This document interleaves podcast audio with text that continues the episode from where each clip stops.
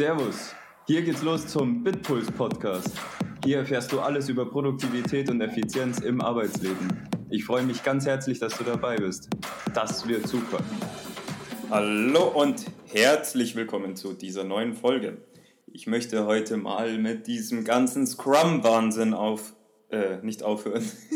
ich möchte heute mal mit diesem ganzen Scrum-Wahnsinn aufräumen.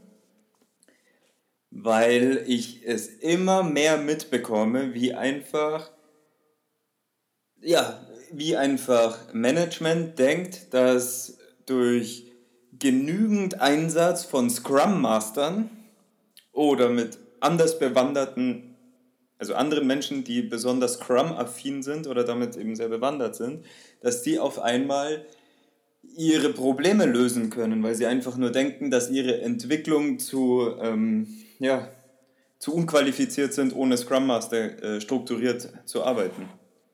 Und das, das mag zwar in einigen Firmen so der Fall sein, das, äh, ja, da möchte ich jetzt nicht, ich möchte nicht generell jeden Entwickler in Schutz nehmen, äh, ganz und gar nicht.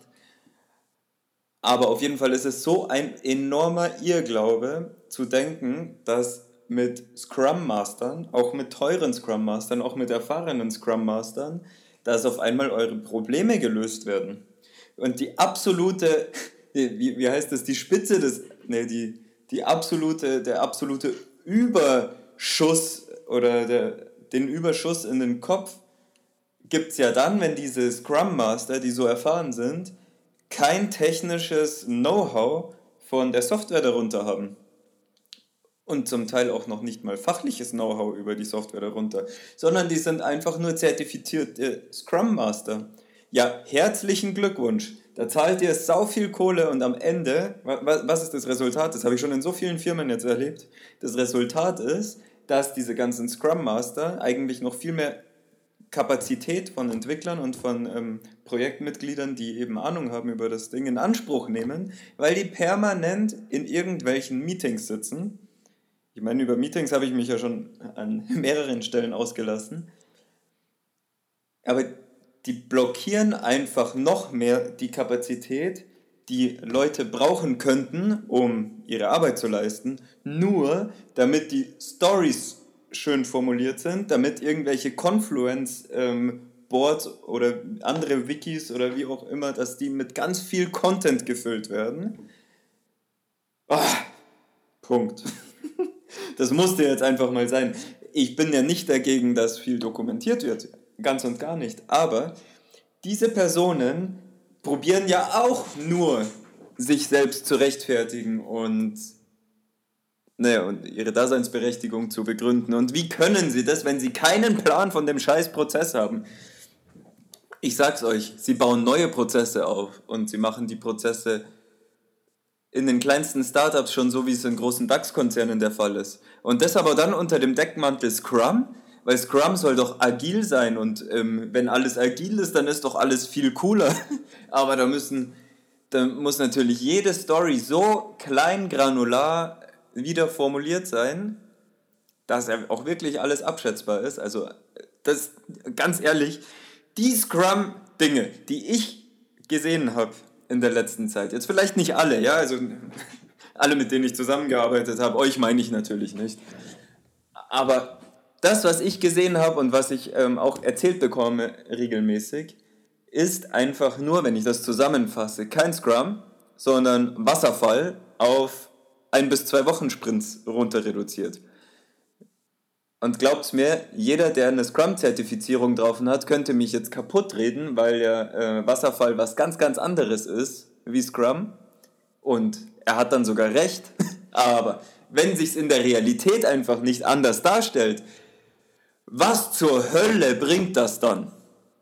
So, ich hoffe, eure Ohren sind jetzt nicht kaputt, weil ich gerade ein bisschen lauter geworden bin, weil ich einfach mit diesem Bullshit-Bingo wirklich langsam überlastet werde. Ich, ich kann es nicht verstehen, was da für Gelder rausgeschmissen werden für zertifizierte Scrum Master, die keinen Plan haben, zwar schon von Scrum, aber nicht von den Inhalten. Und vor allem, wenn wir dann über diese, über diese Scrum-Zertifizierungen mal, mal sprechen, da gibt es ja dann mehrere Stufen und die Stufe 2 ist ja dann eigentlich viel mehr so eine, da geht es ja dann noch viel weniger um das, um das Thema selber, sondern da geht es um die Moderation. Ja, was machen wir denn jetzt, wenn, die, wenn der Mitarbeiter gerade nicht so gemocht wird?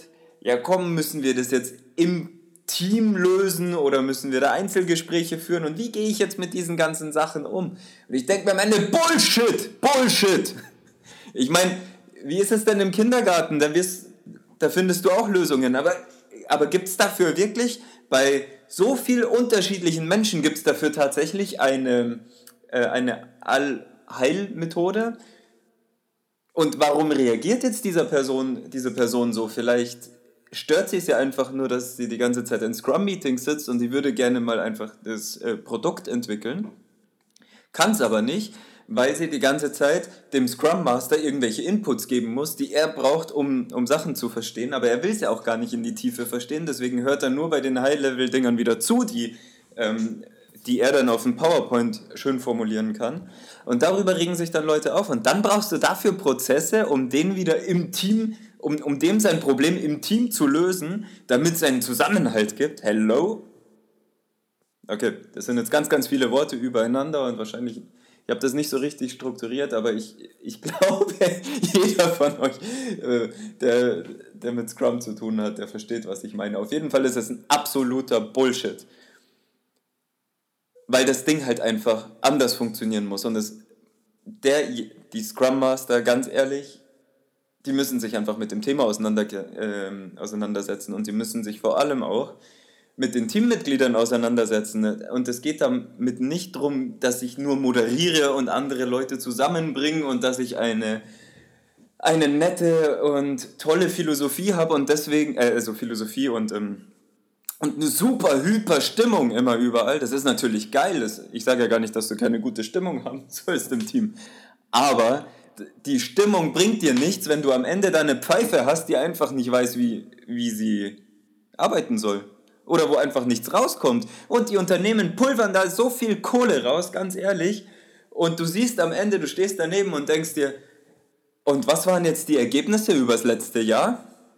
Ja, herzlichen Dank. Das hätten wir aber mal mit Wasserfall vielleicht besser hingekriegt. Und jetzt bin ich bereit für den Shitstorm, der von euch kommt. Weil weil es einfach so geil ist, wenn die Scrum Master dann das Shitstormen anfangen. Deswegen ready, ich habe durchgeladen. Bitte shitstormt mich und, und zeigt mir mal, wie der Hase läuft und was ich da alles falsch verstanden habe. Also in diesem Sinne, ich wünsche dir einen ganz, ganz produktiven Tag mit ganz wenig Scrum-Meetings oder mit einem ganz kurzen Stand-up. Und dann freue ich mich, wenn wir uns morgen wieder hören. Bis dann. Ciao.